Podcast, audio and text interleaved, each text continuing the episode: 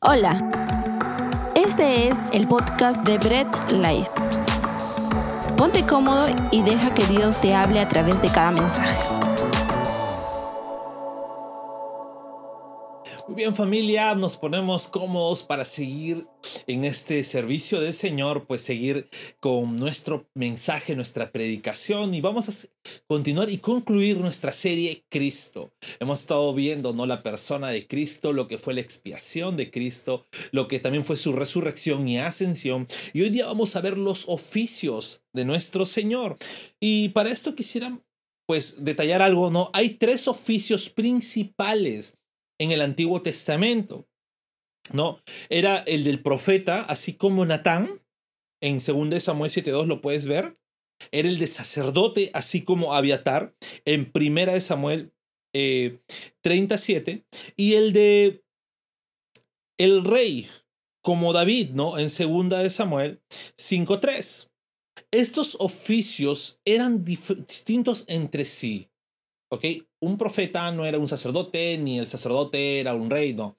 Eran distintos entre sí, pero actuaban a la misma vez. Eso tenemos que tener en cuenta. En el Antiguo Testamento, pues había un profeta, había un sacerdote y había un rey. Por eso que pues, ponemos los tres eh, en la misma, esos tres ejemplos, Natán, Abiatar y David, porque estaba, eran los tres en el mismo tiempo, pero cada uno en su propio oficio. ¿Sí? Ahora, ¿Qué era el profeta? El profeta era quien comunicaba el mensaje de Dios al pueblo. Y debemos un poquito dejar de lado eh, la perspectiva que normalmente en la iglesia incluso en lo secular se tiene de profeta, que al profeta lo ven como un vidente nada más, como alguien que predice el futuro y nada más. Y pues déjenme decirles algo, tanto en la iglesia como en el mundo secular hay muchos autodenominados profetas que en, en la parte secular igual, ¿no? Donde son simplemente charlatanes que tiran su dado al mejor postor y a veces les liga. Pero no, el profeta bíblico es muy distinto porque este profeta comunicaba el mensaje de Dios al pueblo, o sea, comunicaba lo que Dios le decía, háblale esto a mi pueblo. No era simplemente un vidente o un adivinador del futuro. ¿Ok? Tengamos en cuenta ello. ¿Qué era el sacerdote? Pues el sacerdote era quien ofrecía los sacrificios, quien ofrecía las alabanzas en el nombre del pueblo, era el intermediario entre el pueblo y Dios. El pueblo no se comunicaba directamente con Dios, sino era de intermediario quién? El sacerdote. Y estos sacerdotes en el Antiguo Testamento eran los únicos que tenían un privilegio extra. ¿En qué sentido? Que los sacerdotes eran los únicos que entraban al lugar santo. El pueblo no entraba, el pueblo se quedaba fuera en los atrios, pero el sacerdote entraba al lugar santo y solo el sumo sacerdote, luego de mucha eh, oración, de mucha, eh, de, una, de una vida muy correcta y todo, podía entrar al lugar santísimo. Solamente el sumo sacerdote y si el sumo sacerdote entraba al lugar santísimo de una forma incorrecta, lo sacaban muerto. El pueblo no podía ingresar directamente a la presencia de Dios. Eso tengamos en cuenta. Esto era en el Antiguo Testamento. ¿Y qué era el rey? Pues el rey era quien gobernaba al pueblo como representante de Dios. Recordemos algo.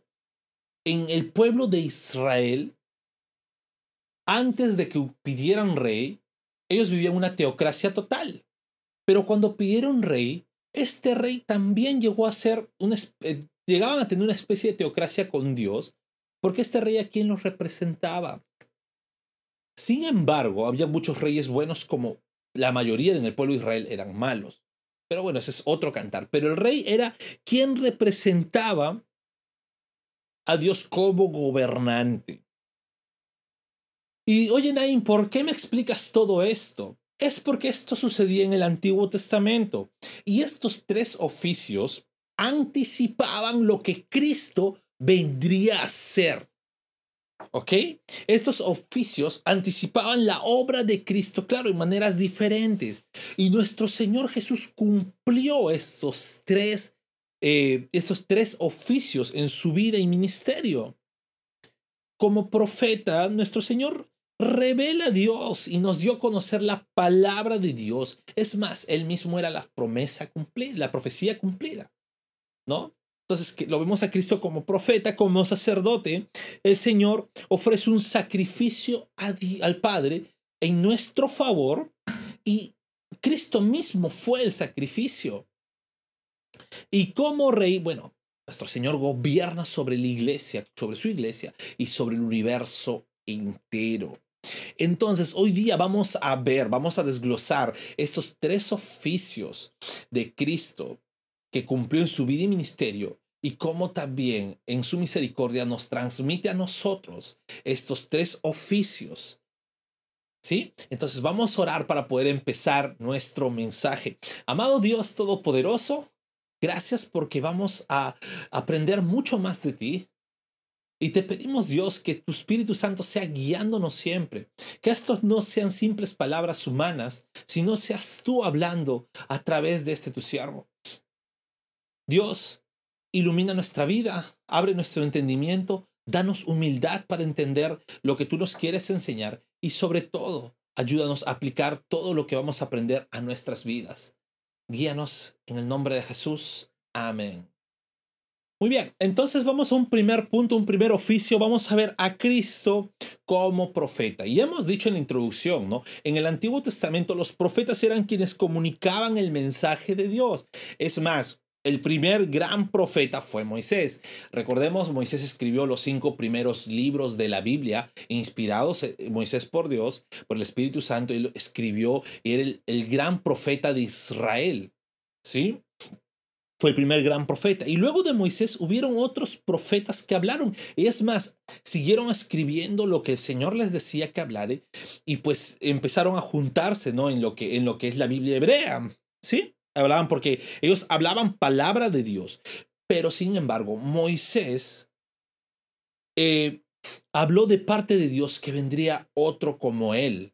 Y vamos a leer un poco, ¿no? Vamos a leer Deuteronomio 18, 18, aquí al costado lo leemos, dice, profeta les, levantaré de en medio de sus hermanos, como tú, y pondré mis palabras en su boca, y él les hablará todo lo que yo le mandare. Aquí Moisés pues está hablando al pueblo de Israel, ¿no? Y le está diciendo lo que Dios le estaba diciendo a Moisés. El Señor le dice a Moisés que va a levantar un profeta de en medio de ese pueblo, en medio del pueblo de Israel, de los judíos, ¿no? Como Moisés, un gran profeta. Y pondrá el Señor palabras en su boca y les hablará todo lo que el Señor le mandare. Ahora, en los evangelios, no vemos a Cristo primariamente como un profeta, ni es más, ni Cristo se proclamaba profeta. Sin embargo, frecuentemente a Jesús, sobre todo las personas que no conocían su ministerio o las personas que no eran muy allegadas a él eh, o conocían poco de Jesús, pues le decían profeta, ¿no? De ejemplo tenemos, ¿no? Cuando eh, le vienen a decir los discípulos de Juan, no, los discípulos dicen, no, ¿quién eres Señor? En Mateo 16, 14 le dicen, no, unos dicen que eres Juan el Bautista, otros que Elías, otros que Jeremías o uno de los profetas. También cuando resucita a, la, va, a ser un poco gracioso decirlo yo, pero cuando resucitó al hijo de la viuda de Naín, en Lucas, en Lucas 7, 16, las personas dijeron que había surgido un gran profeta, porque se asombraron que Cristo había resucitado al hijo de esta viuda. También la mujer samaritana, luego de que el Señor Jesús descubre su vida y cómo estaba su vida desordenada, le dijo, veo que eres un profeta. ¿No? Entonces las personas designaban este título a Cristo, aunque no era un título, una designación primaria, pero estas personas decían esto de Cristo. ¿Por qué? Porque si, se, si nos vamos de nuevo al texto de Deuteronomio, pues ellos tenían una esperanza de que iba a venir un gran profeta o el profeta que Moisés había predicho, que todavía no se había levantado. Es más, Pedro identifica a Cristo como el profeta que Moisés predijo, ¿no? Lo puedes leer tú en Hechos 3 del 22 al 24.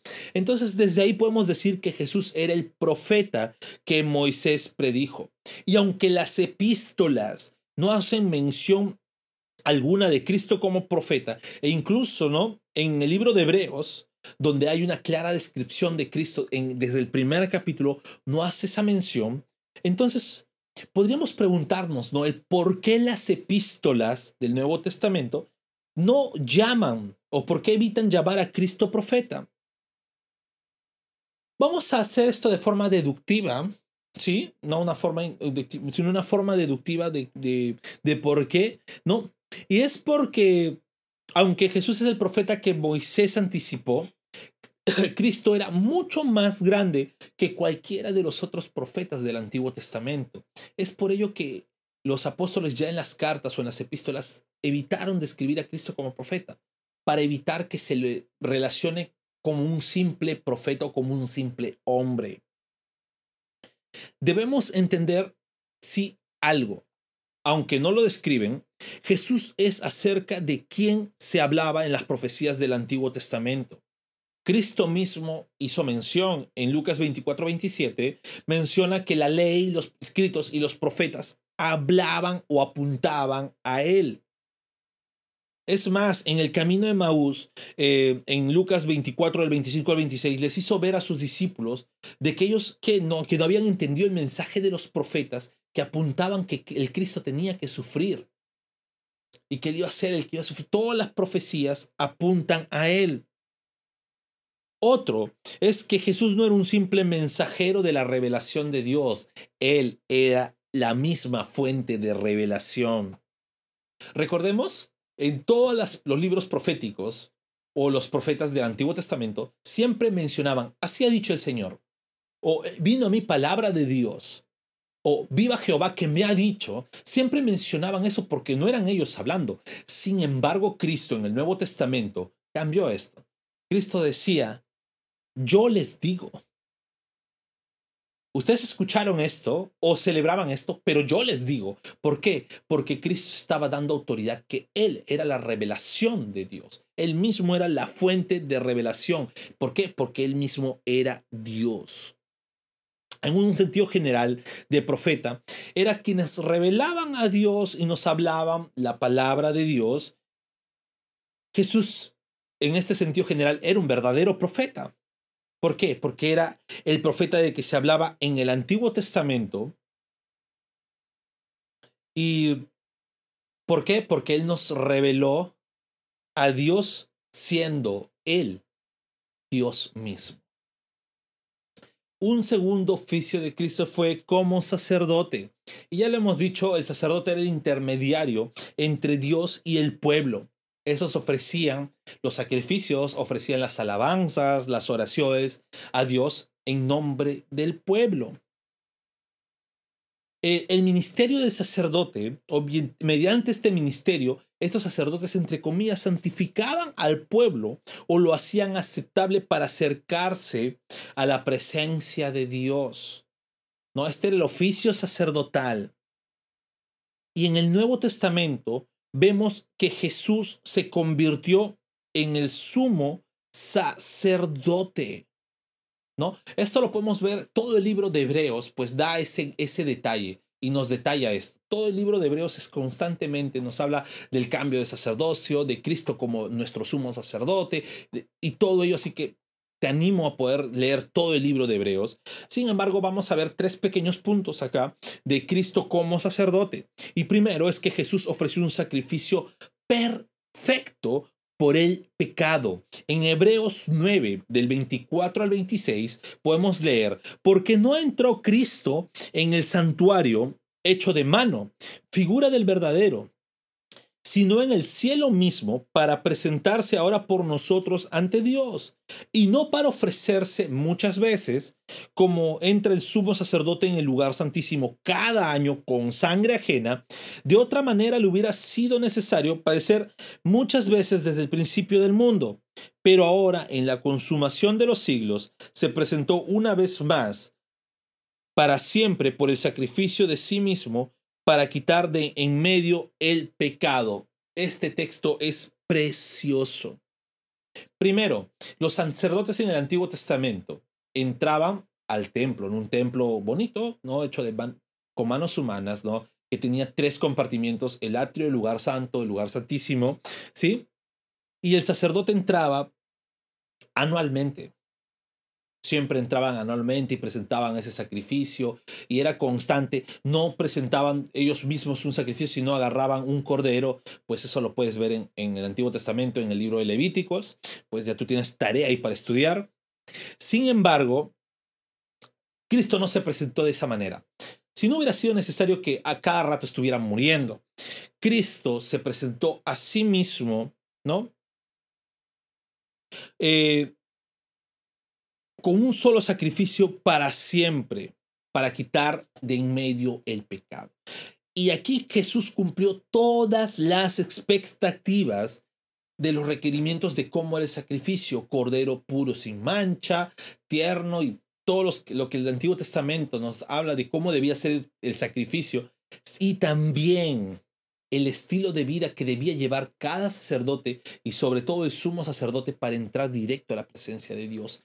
Cristo vivió una vida santa. Jesús fue el sacrificio y el sacerdote y hoy es nuestro sumo sacerdote e intercesor.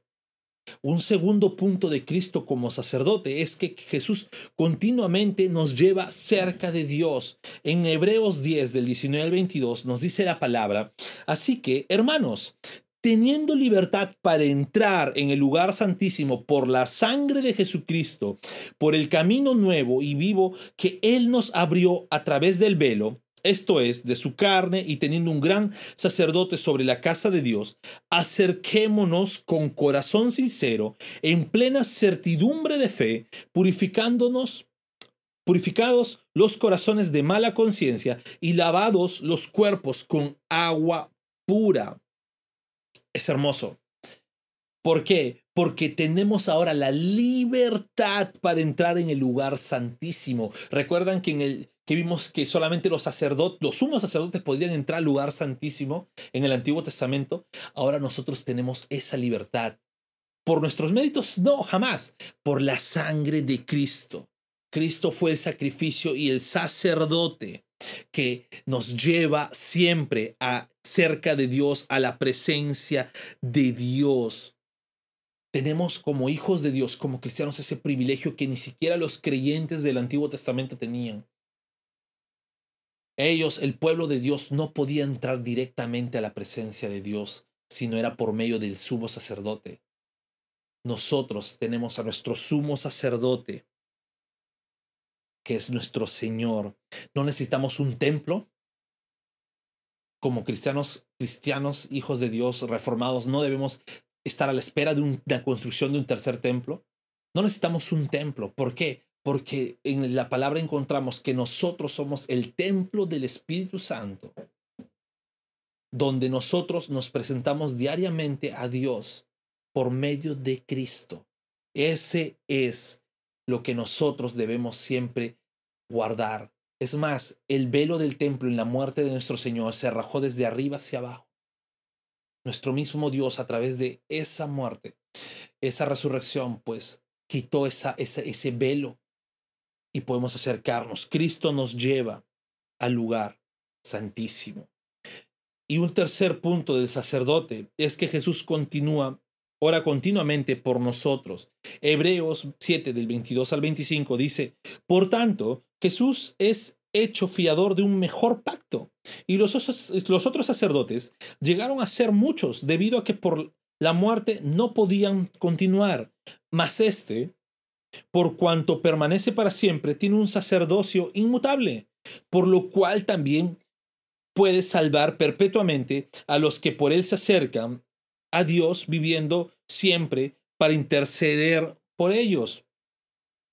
Es más, también en Romanos podemos leer que el Señor es el que está a la diestra de Dios, el que, el que intercede por nosotros. Nuestro Señor Jesús está continuamente intercediendo al Padre en nuestro favor. Un sacerdote solamente podía escuchar una vez y un solo día de repente los pecados e interceder porque era hombre. Tenían que haber muchos sacerdotes porque los sacerdotes al llegarles la muerte dejaban el oficio. Pero Cristo siendo hombre y siendo Dios, Él puede escuchar nuestro clamor en todo momento. No hay un cambio de sacerdote. Él está siempre eh, siempre intercediendo por nosotros. Él intercede por nosotros. Ahora, nuestro Señor siendo Dios, Él conoce, ¿no? Por la observación directa, como lo vemos en Mateo 6.8, Él conoce lo que nosotros necesitamos, lo que nosotros queremos, pero Él también le ha placido en su relación con la raza humana, con, con los seres humanos, actuar en la respuesta nuestra, en respuesta a nuestras oraciones. ¿Por qué? Porque Dios es glorificado cuando nosotros ponemos toda nuestra confianza en Él. No debemos simplemente tener en poco la oración de decir, bueno, el Señor ya conoce todo de mí, no voy a orar, porque Él ya conoce. No, al Señor le place cuando como hijos le oramos. Vamos a ver ahora sí el tercer oficio de Cristo como rey. Y bueno, Cristo se encarnó ¿no? Para ser rey de los judíos, en Mateo 2.2 vemos que los, eh, los, los sabios del oriente y en los textos paralelos vemos que los pastores decían, Él es el rey de los judíos, pero Cristo rechazó todo intento del pueblo cuando le quiso ser rey. ¿Por qué? Porque el pueblo de Israel esperaba un rey terrenal, un rey que venga con un ejército y los libre de la, de la represión de los romanos, un libertador tal vez como Moisés. Ellos esperaban eso. Sin embargo, Cristo rechazó. Es más, le respondió a Pilatos que su reino no era el de este mundo. Y el pueblo reconoce a Cristo como rey. En Lucas 19:38 le dice, no, bendito el rey que viene en el nombre del Señor, gloria a Dios, paz en el cielo y gloria en las alturas, le dicen. Sin embargo, no era un, ellos esperaban un rey terrenal. Y Cristo no era un rey terrenal. Era un rey que fue sentado a la diestra del Padre, muy por encima de todo. En Efesios 1 del 17 al 23 lo leemos, dice la palabra de Dios, para que el Dios de nuestro Señor Jesucristo, el Padre de Gloria, les dé espíritu de sabiduría y de revelación en el conocimiento de Él, alumbrando los ojos de su entendimiento, para que sepan cuál es la esperanza a aquel a que Él los ha llamado y cuáles las riquezas de la gloria de su herencia en los santos y cuál la superminente grandeza de su poder para con nosotros los que creemos según la operación del poder de su fuerza, la cual operó en Cristo resucitándole de los muertos y sentándole a su diestra en los lugares celestiales, sobre todo principado y autoridad y poder y señorío, y sobre todo nombre que se nombra, no solo en este siglo, sino también en el venidero, y sometió todas las cosas bajo sus pies, y lo dio por cabeza sobre todas las cosas a la iglesia, la cual es su cuerpo, la plenitud de aquel que lo llena todo. Dios se glorifica en Cristo, siendo el Dios mismo. Fue sentado en lugares celestiales como rey de todo. Rey del universo, rey de la tierra. Fue enaltecido en la resurrección. Nuestro Cristo es rey. Tiene autoridad sobre todo principado, sobre todo el mundo, no solamente en este siglo, sino también en el venidero. No solamente en esta vida, sino también en la eternidad. Cristo es nuestro rey. Ahora, si miramos la situación del hombre, del ser humano, antes de la caída, y lo también lo vemos, ¿no? En una situación futura en Cristo, el ser humano también tiene estas tres funciones, el de profeta, el de sacerdote y el del rey, pero a raíz del pecado. Todas las desgracias del mundo son a raíz del pecado. A raíz del pecado, estas funciones fueron quitadas. Y sí, a lo largo del, del, de, a lo largo de la historia podemos ver hombres piadosos, ¿no? Que aparece, que presentan gradualmente estas funciones. Y hoy también en Cristo, los hijos de Dios empezamos a imitar a Cristo y tenemos estas funciones de una forma subordinada. ¿Y cómo la mantenemos subordinada? Somos profetas y no, escuchen bien, no somos profetas porque podemos soñar algo o porque podemos ver algo, porque podemos decir el futuro. o porque escuchamos voces por ahí. No digo que esto no ocurra, pero no somos profetas por ello. Somos profetas porque en Cristo nosotros podemos transmitir el mensaje del Evangelio y llevamos al mundo la palabra salvadora de Dios. Tenemos ya nuestras Biblias, donde es la palabra de Dios ahí, y podemos transmitirla al mundo. Cada vez que predicamos y hablamos el mensaje de Dios, estamos cumpliendo una labor profética. No esperes más, estás cumpliendo una labor como profeta cada vez que predicas el mensaje del Evangelio. Como sacerdote, ¿no? En Cristo somos templo del Espíritu Santo, un sacerdocio santo, y podemos también presentar sacrificios, ojo, a través de Cristo, no por nuestros propios méritos, un sacrificio de alabanza. Incluso nuestras buenas obras son vistas por Dios como sacrificios agradables por medio de Cristo. Entonces cumplimos una labor también sacerdotal porque ahora ya no necesitamos un sacerdote que nos lleve a la presencia de Dios. Es a través de Cristo que llegamos a la presencia de Dios y nosotros mismos podemos alabar a Dios, adorar a Dios. Ese es el oficio sacerdotal en la vida del ser humano. El Hijo de Dios, claro.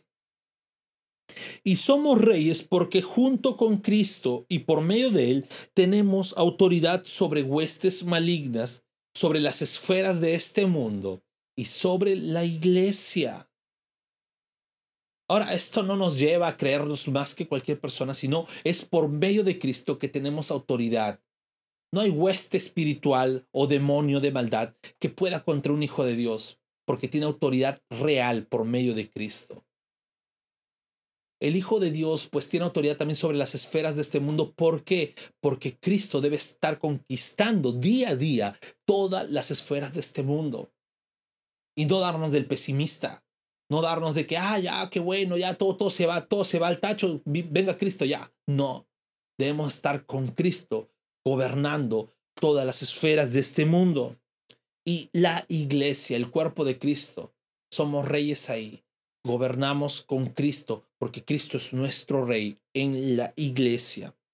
Y cuando el Señor Jesús regrese en su segunda venida, estos papeles volverán a toda su plenitud.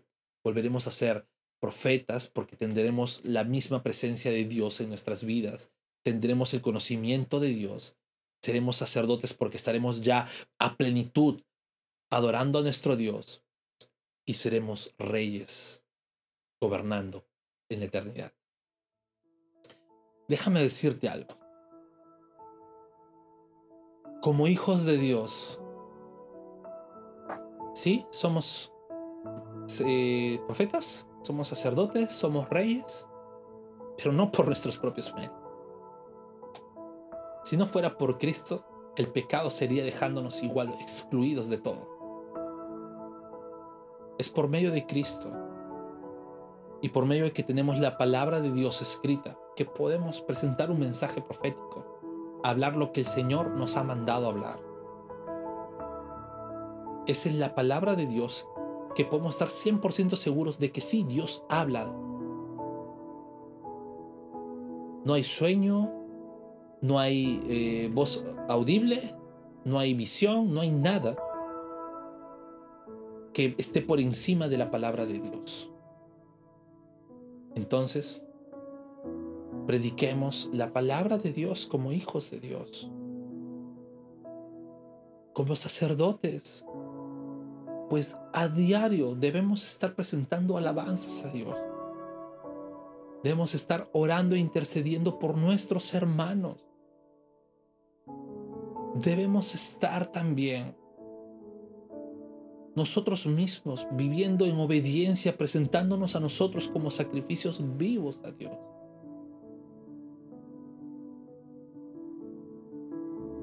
Y como reyes, no gobernamos a nuestro criterio, a nuestro parecer. Como reyes siempre estamos gobernando, pero nuestro rey supremo es Cristo. Y es su reino el que debemos presentar, no el nuestro. Es su reino, porque Él es el rey de reyes y señor de señores. Y debemos siempre estar estableciendo su reino en este mundo. Constantemente. ¿Cómo? Con la palabra de Dios. ¿Cómo? Predicando la palabra, transformando cada esfera de este mundo, dando buen testimonio de hijos de Dios. En Cristo Jesús, siendo Él nuestro profeta, nuestro sacerdote, nuestro rey, nuestro Dios, nosotros al imitarlo cumplimos estas funciones. Pero no para darnos la gloria a nosotros, sino para glorificar a Dios en todo momento. El pecado ha hecho que estas funciones sean quitadas de un ser humano y solo es a través de Cristo que esto se nos es puesto de nuevo. No para exaltarnos, sino para seguir siendo subordinados a Él, seguir siendo siervos de nuestro Dios.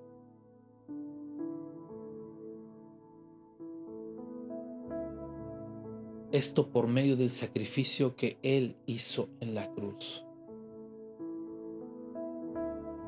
Si escuchas por primera vez, pues déjame decirte algo. todas las cosas pésimas que pasen en este mundo, no es porque hay un Dios malo. No es porque, ah, es lo normal de la humanidad. Si vemos día a día, desde el principio de los tiempos, pues la, la humanidad ha vivido una depravación terrible. En una depravación que en verdad solamente a través de la luz de la palabra de Dios podemos verla y decir que sí, hay una depravación total. Pero sin embargo, nuestro Señor Jesús se presentó como sacrificio vivo, como sumo sacerdote, siendo el mismo el sacrificio, una sola vez y para siempre, de nuestros pecados. En la antigüedad para quitar los pecados venía un sacerdote con un cordero, con un pichón, con un, ternero, qué sé yo, y lo presentaban. Pero un animal no reemplazaba el precio de un ser humano. Es por eso que nuestro Señor se encarnó, vivió una vida perfecta, se presentó como sacrificio vivo en la cruz para nosotros, por nuestros pecados. Este es el mensaje entero de la palabra de Dios. Nuestra redención es a través de Cristo, a través de ese sacrificio, no por nuestros buenos méritos ni, ni nuestras buenas obras, sino por ese sacrificio y el Señor a sus hijos les permite nacer de nuevo, arrepentirse y creer en Él. Si este mensaje lo has entendido, pues déjame decirte que debes vivir una vida de arrepentimiento a Dios, poniendo tu confianza y total fe en Él, que no es, no eres salvo por lo que tú puedas hacer, sino por lo que Cristo hizo en la cruz.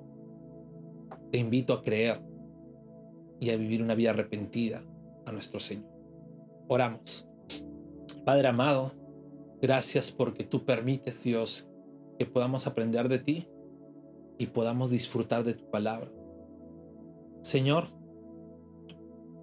como hijos tuyos, gracias porque nos permites poder actuar como profetas, predicando tu palabra actuar como sacerdotes, alabándote directamente a ti y siendo templos tuyos, y actuar como reyes, porque por medio de ti gobernamos con tu palabra. También, Señor, permite que las personas que escuchen este mensaje por primera vez entiendan el mensaje del Evangelio, puedan arrepentirse porque deben, pueden entender que no comprenden tu palabra debido al pecado no pueden presentarse a tu presencia debido al pecado y no pueden gobernar con tu palabra debido al pecado. En el nombre de Jesús, ponemos todo este mensaje en tus manos. Amén. Gracias por escuchar el mensaje de hoy y no olvides compartirlo. Síguenos en nuestras redes sociales, Instagram, arroba Bread Life Family, Facebook Bread Life.